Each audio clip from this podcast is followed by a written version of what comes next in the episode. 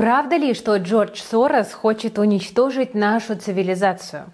Почему власти сворачивают льготную ипотеку раньше, чем планировали, и чем это может обернуться для застройщиков? Как сильно вырастут цены на машины в России? Почему госкомпании просят еще денег у властей и как именно государство собирается регулировать рынок криптовалюты в стране? Друзья, обсудим все это и многое другое прямо сейчас. С вами, как всегда, Кира Юхтенко. Это ежедневный обзор новостей – от команды Invest Future. Так что ставьте лайки, оставляйте комментарии и обязательно подписывайтесь на наш канал. Повышайте свою финансовую грамотность вместе с нами, потому что мы тут работаем, работаем каждый день для того, чтобы вы больше зарабатывали.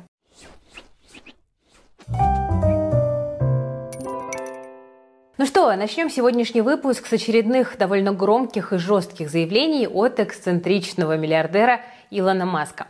В октябре он уже предсказывал скорое начало Третьей мировой войны и связал он это с внешней политикой США. Ну а накануне Маск пришел на подкаст к Джо Рогану и обвинил финансиста Джорджа Сороса в том, что тот на фундаментальном уровне ненавидит человечество.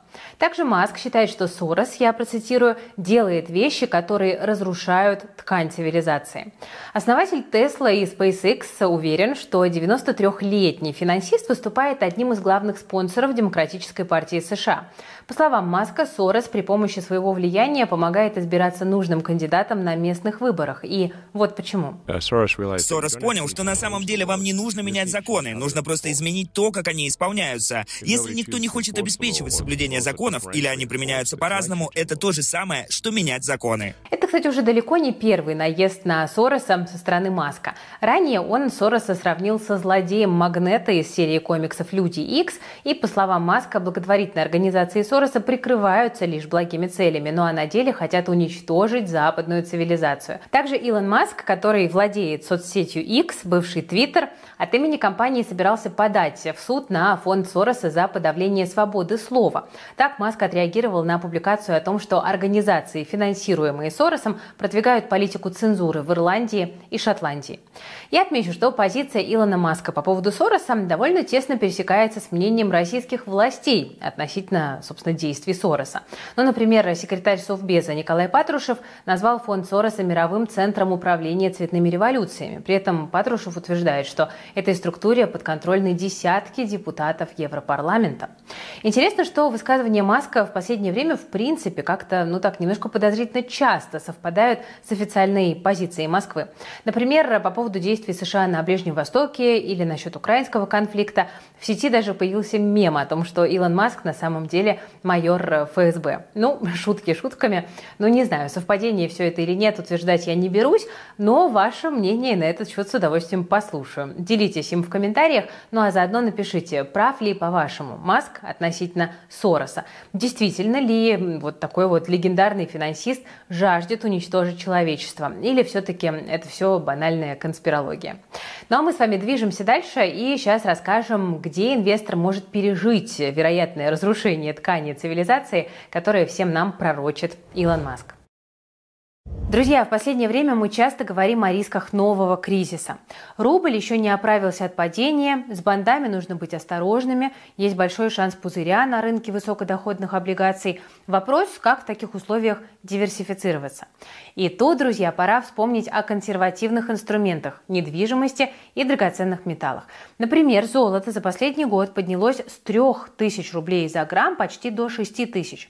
Крупнейшие управляющие весь последний год наращивают долю золота в своих активах. Возможно, и вам стоит его в свой портфель добавить. Тем, кто планирует инвестировать в драгметаллы, советую присмотреться к Маниматика. Это премиальный сервис для покупки золотых слитков, который позволяет приобрести физический металл в любых объемах напрямую от крупнейших банков на рынке. Все продаваемые слитки соответствуют ГОСТ, сопровождаются сертификатом и договором, а также официально учитываются в государственном реестре. Специалисты Маниматика в режиме реального времени мониторят цены на слитки во всех банках Российской Федерации и дают клиенту возможность приобрести слиток по лучшей на сегодня цене без переплат и скрытых комиссий. Помимо покупки слитков, Маниматика также предоставляет ряд дополнительных сервисов от бронирования слитка в конкретном отделении банка и фиксации цены до хранения и возможности обратного выкупа слитков по лучшей на рынке цене. Благодаря Маниматика покупка золота, которая была трудным квестом, стала удобной и комфортной. Ну а главное, все сделки абсолютно безопасны. Транзакции совершаются вами напрямую с банком, у которого есть лицензия Центробанка на продажу золотых слитков и при полном сопровождении выделенного менеджера Маниматики. Все, чтобы обеспечить наивысший уровень обслуживания для инвесторов. Друзья, оцените Маниматика лично, Ссылку оставлю в описании к этому видео. Ну а далее мы с вами снова обсудим тему льготной ипотеки. На этой неделе я уже рассказывала, что власти фактически признали, что в следующем году ее отменят, хотя тогда конкретики не привели. И вот теперь она наконец-то появилась. Итак, что мы знаем? Льготную ипотеку могут оставить только в регионах с низким спросом, ну а первоначальный взнос поднять до 25%. С такими предложениями выступили депутаты Госдумы и уже направили их для оценки в Минфин и ЦБ. Причем это, кстати, даже довольно компромиссное решение. Ранее власти уже заявляли, что льготные программы перегрели рынок недвижимости, и поэтому их могут полностью отменить. По данным Дома РФ, за 8 месяцев этого года 95% всех ипотечных кредитов на первичном рынке выдано в рамках льготных программ. При дефицитном бюджете это становится проблемой для экономики. К тому же, вот вчера я рассказывала, что высокая закредитованность россиян уже вызывает у Центрального банка опасения. Но в Госдуме, вероятно, понимают, что полная отмена льгот в условиях стремительного роста цен может буквально-таки обрушить потребительский спрос на недвижимость. Это тоже немножко пугает. Некоторые эксперты полагают, что продажи жилья могут упасть на 70%, поэтому депутаты хотят сохранить доступные кредиты хотя бы в отдельных регионах. Тем временем обычная рыночная ипотека у нас постепенно становится неподъемной для граждан. Ну вот, к примеру, ВТБ после недавнего решения Центробанка поднял ставку по жилищным кредитам сразу на 2,5%. Теперь минимальная ставка в банке с учетом всех скидок начинается от 16,4%. Кроме того, ВТБ может повысить первоначальный взнос по ипотеке на вторичку до 15%. Вероятно, остальные крупные банки тоже будут действовать ну, вот в том же самом направлении, в котором уже пошел ВТБ. О том, чем отмена льготной ипотеки грозит акциям застройщиков, мы поговорим с вами немножечко попозже, ну а пока э, двинемся дальше. Неприятные новости есть не только для тех, кто собирался купить квартиру в ипотеку и не успел до повышения ставок. К сожалению, придется расстроить и тех людей, которые в ближайшее время планируют купить новую машину и присматриваются к нашим отечественным брендам. Дело в том, что АвтоВАЗ может снова поднять цены на свою продукцию. Об этом сообщили сразу несколько дилерских центров на юге России. Продавцы предупредили, что «Лады» могут существенно подражать уже с сегодняшнего дня. Цены прибавят от 40 до 140 тысяч рублей. В недавнем обзоре новых законов мы рассказывали, что с начала ноября все автопроизводители в России должны вернуть на свои машины антиблокировочную систему. Возможно, подражание как-то вот именно с этим и а, связано, можно допустить. При этом в самом АвтоВАЗе заявления автодилеров опровергают. Компания утверждает, что она продолжит удерживать цены на минимальном уровне и планирует делать это как минимум до конца года. Производитель также отметил, что сейчас базовая «Лада Гранта» стоит менее 700 тысяч рублей, что, в принципе, ну, по текущим ценам можно считать доступной машиной. Мы, кстати, недавно озвучивали эту цифру, и в комментариях там сразу же написали, что сейчас ни в одном дилерском центре на самом деле таких цен не найдешь. На деле «Лады» все-таки гораздо дороже получаются, ну а на сайтах продавцов цена некорректная. Так что верить АвтоВАЗу или нет, решайте сами. Ну а мы, как всегда, прислушиваемся к мнению наших подписчиков. При этом желающих купить иномарку по параллельному импорту мне тоже порадовать нечем. Таких у нас в стране на секундочку, две трети граждан. К такому выводу пришли аналитики Росгосстраха и сервиса Автокод. 69% опрошенных ими людей заявили, что они рассматривают вот именно такой вариант покупки автомобиля. При этом почти треть респондентов готовится приобрести машину по параллельному импорту уже в самое ближайшее время. Но, боюсь, вот здесь как раз-таки их ждут новые риски, ну а точнее дополнительные расходы. Дело в том, что в августе власти сильно увеличили утилизационный сбор на ввозимые машины. Дилеры, которые поставляют в страну автомобили по параллельному импорту, тут же взяли да и придумали несколько схем обхода. Сейчас они пользуются тем, что на физлиц, которые купили машину за границей и перевезли на родину, повышенный сбор не распространяется. Поэтому они покупают автомобиль как физлицо, и уже в России перепродают, либо выступают посредником между клиентом и собственником машины в другой стране. Да, вот такие вот э, схемы.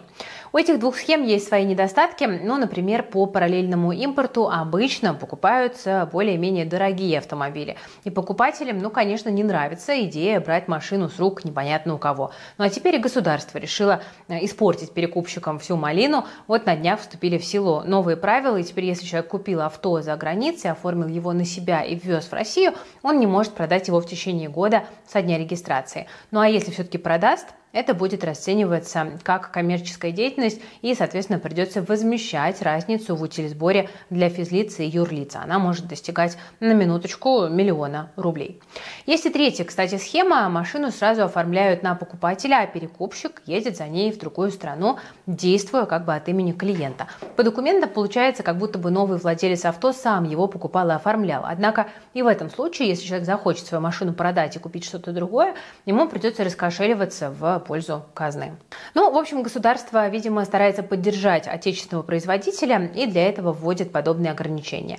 Накануне в Совбезе заявили, что параллельный импорт уже выполнил свою задачу и теперь мешает развитию российских разработок. Может быть, хотя мне что-то подсказывает, что мешают этому и другие вещи, ну, например, высокие налоги на бизнес и излишнее внимание к предпринимателям со стороны а, государства и силовиков. Возможно, не утверждаю. Друзья, ну а что вы по этому поводу думаете? Что на самом деле тормозит развитие отечественных технологий? Как всегда, жду ваши ответы в комментариях. Друзья, ну а пока автопроизводители поднимают цены, мы наоборот решили их опустить. Тут у нас начался с вами ноябрь, уже повсюду трубят о черной пятнице. Обычно мы и так стараемся вам предлагать самые выгодные цены на наши продукты, и вообще мы за доступное обучение, это наш девиз. Но в этом ноябре мы хотим не противостоять общему тренду, а его возглавить. Поэтому громко и заранее мы запускаем свою черную пятницу в InvestFuture. Только в ноябре у вас есть возможность купить образовательные продукты от команды InvestFuture в комплектах. Вместе они стоят выгоднее. Вы можете выбрать комплект под свои цели. Ну, предположим, вы хотите начать зарабатывать удаленно из любой точки мира. Отлично, у нас как раз есть для вас подходящая подборка. Там в составе годовая подписка и в плюс, курс по крипте, практикумы по удаленной работе и нейросетям. Отдельно эти продукты стоили бы больше 110 тысяч рублей, ну а в комплекте они доступны почти в два раза выгоднее, всего за 56 тысяч. Согласитесь, разница весьма ощутимая. И вот, друзья, в рамках «Черной пятницы» у нас доступно 5 таких комплектов. Я уверена, что каждый найдет для себя то, что поможет ему реализовать свои самые смелые финансовые цели. Так что, друзья, не бойтесь менять свою жизнь, тем более, когда это можно сделать так выгодно. Черная пятница от InvestFuture уже стартовала, так что ссылочку вы найдете, как всегда, в описании. Продолжу про АвтоВАЗ. Тут компания пожаловалась властям на резкий рост ставок по кредитам. Такие же проблемы и у других госкомпаний, например, Роскосмоса, РЖД и Аэрофлота. Поэтому они все просят у государства субсидировать их займы, чтобы избежать сокращения инвестрасходов и повышения тарифов на услуги. Как я уже говорила, после повышения ключевой ставки банки начали поднимать и свои ставки по кредитам, в том числе и для бизнеса.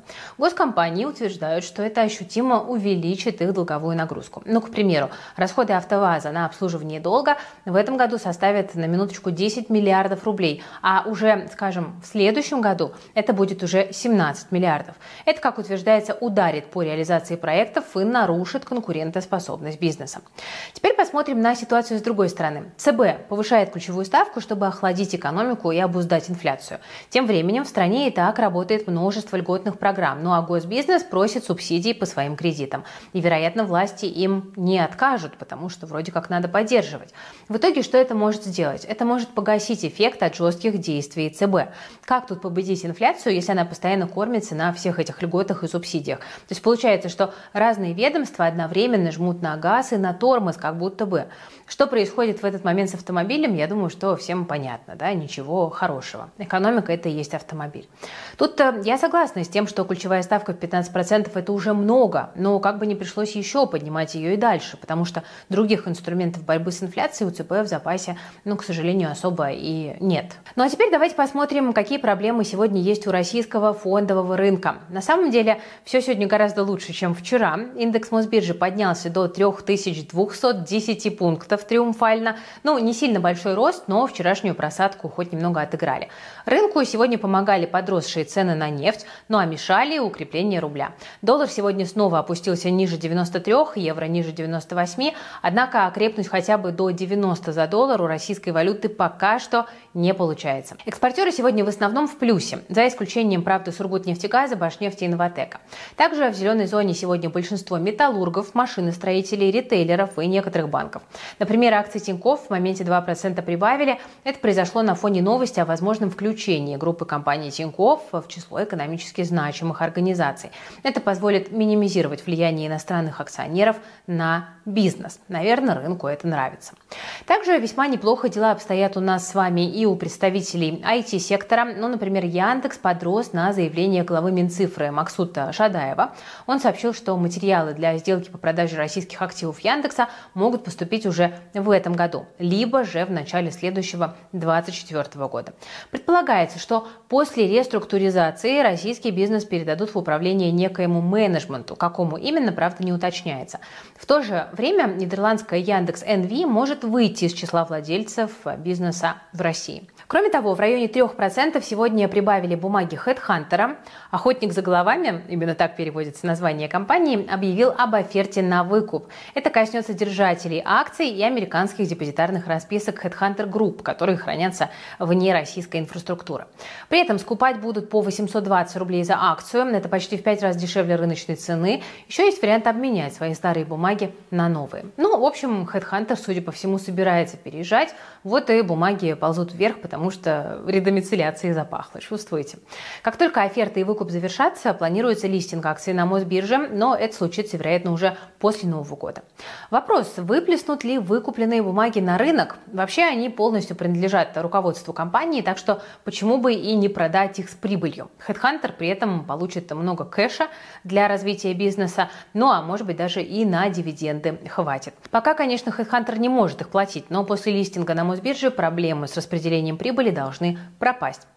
Для роста бизнеса в России в целом у компании сейчас есть все условия. У нас острый дефицит кадров, о котором часто мы рассказываем. Так что как тут без HeadHunter обойтись? А вот будут ли расти акции, не факт. Потому что с начала года они уже взлетели в три раза. Многим аналитикам уже сейчас кажутся перекупленными.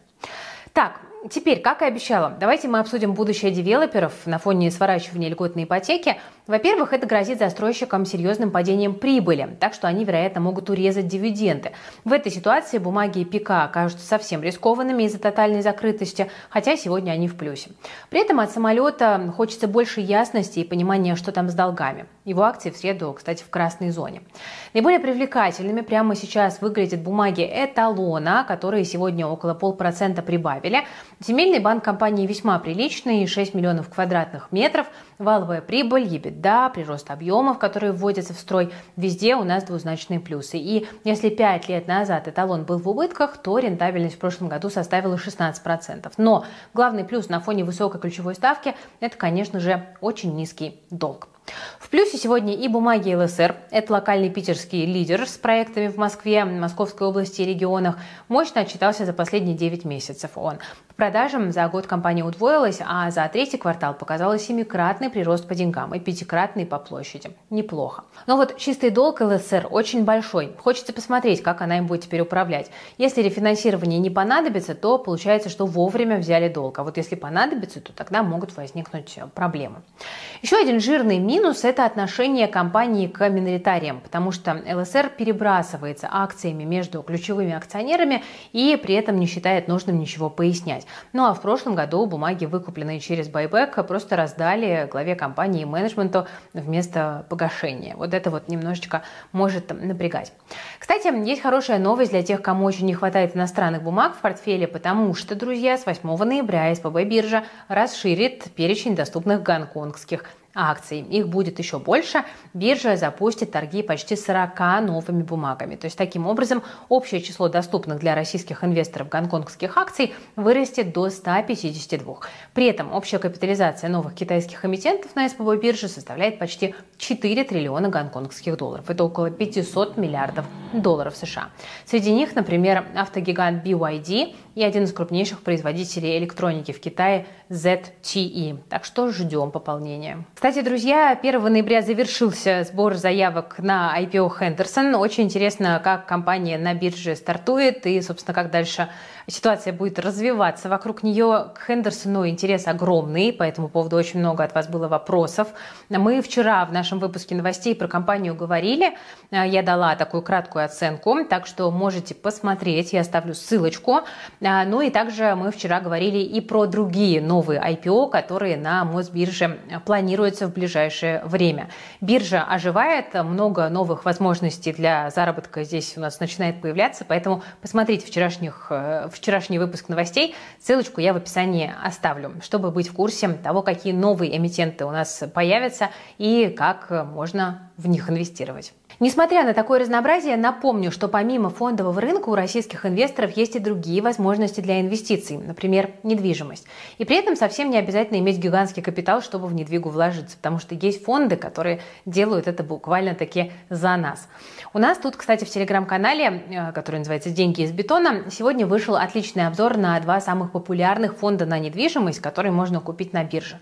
Порог входа всего лишь 7 тысяч рублей, так что, друзья, переходите по QR-коду на экране или по ссылочке в описании, изучайте, читайте и обязательно подписывайтесь на «Деньги из бетона». С уверенностью могу сказать, это самый лучший телеграм-канал про инвестиции в недвижимость в русскоязычном сегменте телеграма, так что подписывайтесь. Кроме недвижимости и акций, есть еще один вариант пристроить свои деньги, это, конечно, криптовалюта. Но, правда, в последнее время, как мы уже рассказывали, власти проявляют все больше и больше, ну, скажем так, интереса к этому рынку. Очевидно, что чиновники хотят как-то регулировать оборот крипто крипты. Однако как именно, пока сами как будто бы не понимают. Росфинмониторинг заявил, что количество операций с криптовалютами в России за год выросло втрое. С января по сентябрь их было более 185 тысяч. И ведомство утверждает, что криптой активно пользуются террористы, наркоторговцы и коррупционеры. Поэтому нужно как можно скорее что-то с этим делать, что-то предпринимать. Ну вот касательно того, как именно поступить с этим рынком, сейчас у властей есть, ну, по сути, два варианта. Первый предлагает Центробанк, банк, там призвали полностью его запретить. Ну а Минфин, в свою очередь, наоборот, предлагает легализовать оборот криптовалюты и взять его под госконтроль. В принципе, вот такая же риторика э, и такие же дискуссии были у нас э, в 2022 году в начале, они возвращаются. Год назад в Росфинмониторинге также выступали за эту идею, говорили, что запрет использования крипты будет контрпродуктивен, а на днях директор ведомства заявил, что в случае легализации у них уже есть возможности для регулирования рынка. Речь идет о так называемом прозрачном блокчейне. Эта система якобы позволяет отслеживать более 30 криптовалют. Кроме того, разрабатывается, я процитирую, единая база данных серых адресов. Какие именно адреса имеются в виду, не уточняют, но говорят, что сейчас их уже зафиксировано аж 19 тысяч. Ну а предложение ЦБ о запрете крипты, похоже, нашло частичную поддержку и в Госдуме. Так депутат Антон Ткачев, например, пообещал, что скоро гражданам обязательно запретят расплачиваться криптой. Только парламентарий упустил из виду, что в России это запрещено уже и так. Ну, поэтому, в общем-то, кажется, что ничего особенно не поменяется меняется. При этом Ткачев считает, что компании такую возможность иметь должны, потому что это помогает им торговать с остальным миром в обход санкций. Как именно он это себе представляет, не очень понятно, но, по словам депутата, все идет к тому, что физлицам майнить криптовалюту будет нельзя, ну а юрлицам можно. Для этого Минпромторг разрабатывает инструменты для промышленного майнинга. Он якобы обеспечит российский бизнес цифровой ликвидностью для того, чтобы можно было свободно проводить между международные транзакции.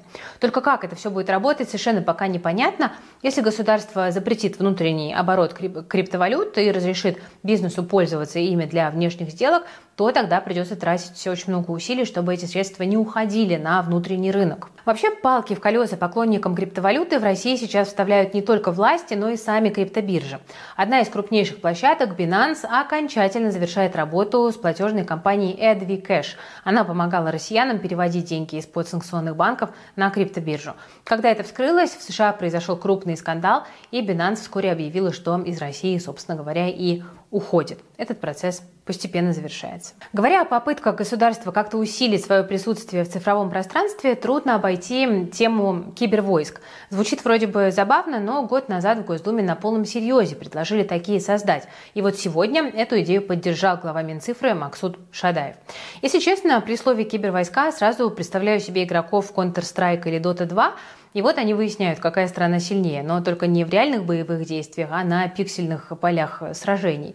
Но власти, конечно, имеют в виду что-то другое. Правда, что именно пока не совсем понятно. Шадаев, например, заявил, что такие войска должны заниматься киберобеспечением. Я предположу, что происходить это будет на, ну, видимо, какой-то кибервойне. Ну, в общем, формулировки как будто бы из Терминатора, но если серьезно, то ясно, что таким подразделениям придется участвовать в настоящих войнах, пусть и в таком некоем цифровом пространстве. Кстати, глава Минцифры отметил, что поддерживает идею создания кибервойск только в том случае, если это не повлияет на отсрочку от армии для специалистов, аккредитованных IT-компаний.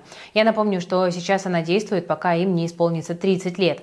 Тогда же у молодых людей в России заканчивается, собственно, призывной возраст.